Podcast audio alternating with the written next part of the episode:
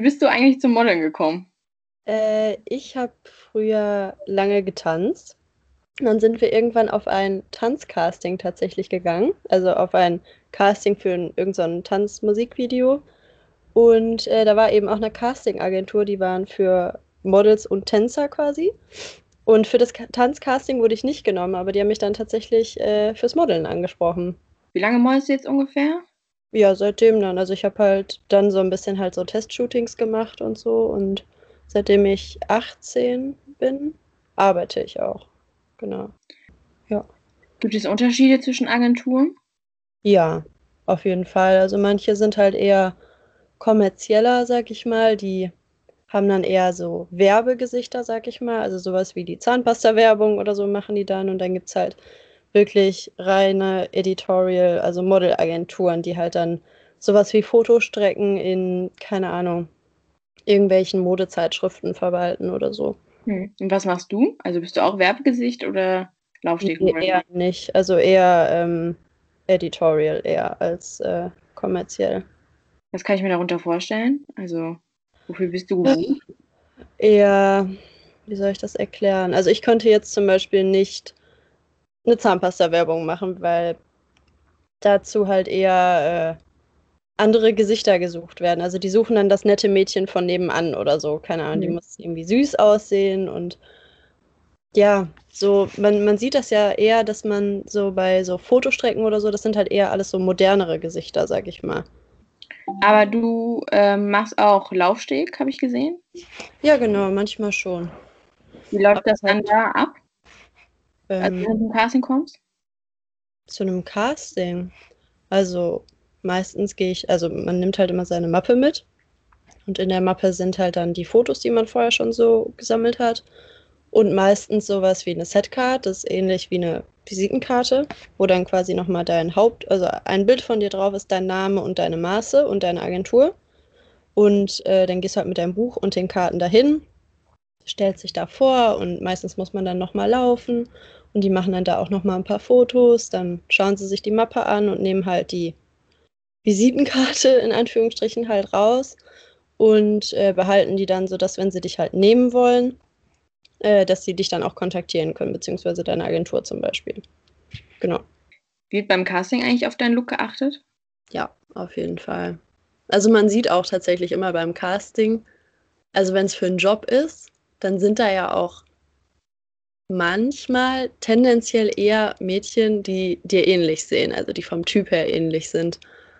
Und ähm, ja, keine Ahnung, also es ist dann schon so verrückt, so, ja, sieht mir schon sehr ähnlich. Also dann sieht man halt so, ja, okay, die ist auch dunkelblond oder auch eher so ein skandinavischer Typ oder so. Also es ist schon manchmal ein bisschen, äh, da weiß man dann schon so, okay, die suchen diesen einen Look.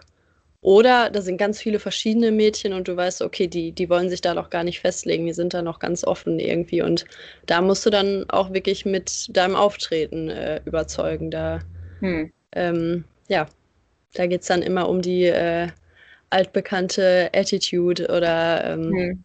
Ausstrahlung, genau.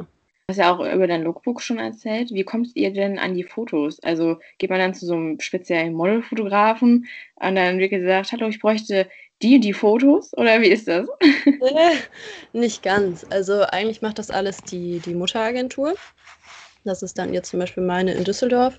Und die, die bauen eigentlich quasi alles um dich herum auf. Also die organisieren alle deine äh, Fotoshootings, deine äh, Castings und all sowas. Also eigentlich macht man da echt, also das, die, das Organisatorische macht man halt nicht selbst. Achtet die Agentur bei euch eigentlich drauf, dass ihr, weiß ich nicht, in eurem Maßen bleibt oder? Nee, eigentlich nicht. Ist es dann schlimm, wenn ihr, weiß ich nicht, fünf Kilo zulegt oder so? Weil die Maße sich ja dann wieder ändern, oder? Ja, die Maße ändern sich, klar. Aber ich kann ja jetzt natürlich auch nur für mich sprechen und bei mir wurde das noch nie. Also klar, wird man immer mal wieder vermessen, wenn man gerade mal in der mhm. Agentur ist, dann sagen die, ach komm, wir vermessen mal eben deine aktuellen Maße und so. Aber das war nie so, dass ich da irgendwie, ähm, also dass das kommentiert wurde oder so. Mhm. Und das ist ja auch, also im Normalfall kommen da mal ein oder zwei Zentimeter dazu, aber mehr ist es ja auch meistens nicht. Also jeder hat ja so eine Figur einfach. Mhm. Ne? Und die kennen die ja, wenn, wenn die einen unter Vertrag nehmen. Hm. Genau. Achtest du persönlich denn auf deine Figur? Weil, weiß ich nicht, man liest das ja ab und zu, dass Models irgendwie in so Magerwaren reinrutschen. Mm, Also ich muss sagen, ich bin, ich habe einfach Glück. Ich bin halt einfach dünn. Ich äh, kann eigentlich so gesehen essen, was ich möchte. Ich kriege halt einfach nur schlechte Haut, wenn ich mich schlecht ernähre. Ist auch nicht so toll, aber ähm, deshalb also auf meine Figur tatsächlich richtig achten, dass ich irgendwie sowas wie Kalorien zähle oder sonst was mache ich gar nicht. Hm. Was ist denn momentan so im Trend? Also, wir, weiß nicht, wird Curvy Model jetzt doch noch ähm, ein bisschen moderner oder? Mm, Also ich glaube schon, dass das schon ziemlich modern ist im Vergleich zu von vor zehn Jahren oder so. Und ich habe tatsächlich auch letztes Jahr auf einem Job äh, mitbekommen, das war auch eine große Marke, äh, die, hm? Welche? Das sage ich jetzt nicht. Aber äh, die ein Mädchen nicht mehr gebucht haben, weil sie tatsächlich zu dünn war, weil sie Oh. den Vorstellungen von denen nicht mehr entsprochen hat. Ah, krass, okay. Könntest du dir denn vorstellen, hauptberuflich zu modeln? Ja, es kommt halt immer darauf an. Also ich bin halt gerne jemand, der irgendwie äh, plant und beim Modeln kann man halt schlecht planen, sag ich mal. Und ich bin auch gerne jemand, der ja, der Sicherheit hat. Und das ist halt auch der Grund, weshalb ich noch nebenbei studiere, weil ich halt äh, nicht bis ich 50 oder 60 bin, damit mein Geld verdienen werde irgendwie. Also Ja. das habe ich nicht vor. Nee. Es gibt ja eine große Show im Fernsehen, und zwar Jeremy's Next Topmodel. Guckst du das privat selber? Ja, manchmal schon, muss ich sagen. Also ich finde es manchmal, äh, also es ist jetzt nicht so, dass ich da ein riesen Fan von bin oder so, aber manchmal ist es ist eine Unterhaltungsshow, würde ich sagen. Äh, was hältst du davon? Also kann man, kann man sagen, dass das Modelleben doch so ein bisschen so ist? Nicht unbedingt, Ja, die Shootings sind wahrscheinlich schon ein bisschen anders, oder? auf jeden Fall. Also die sind da ja alle, das ist halt eine Show.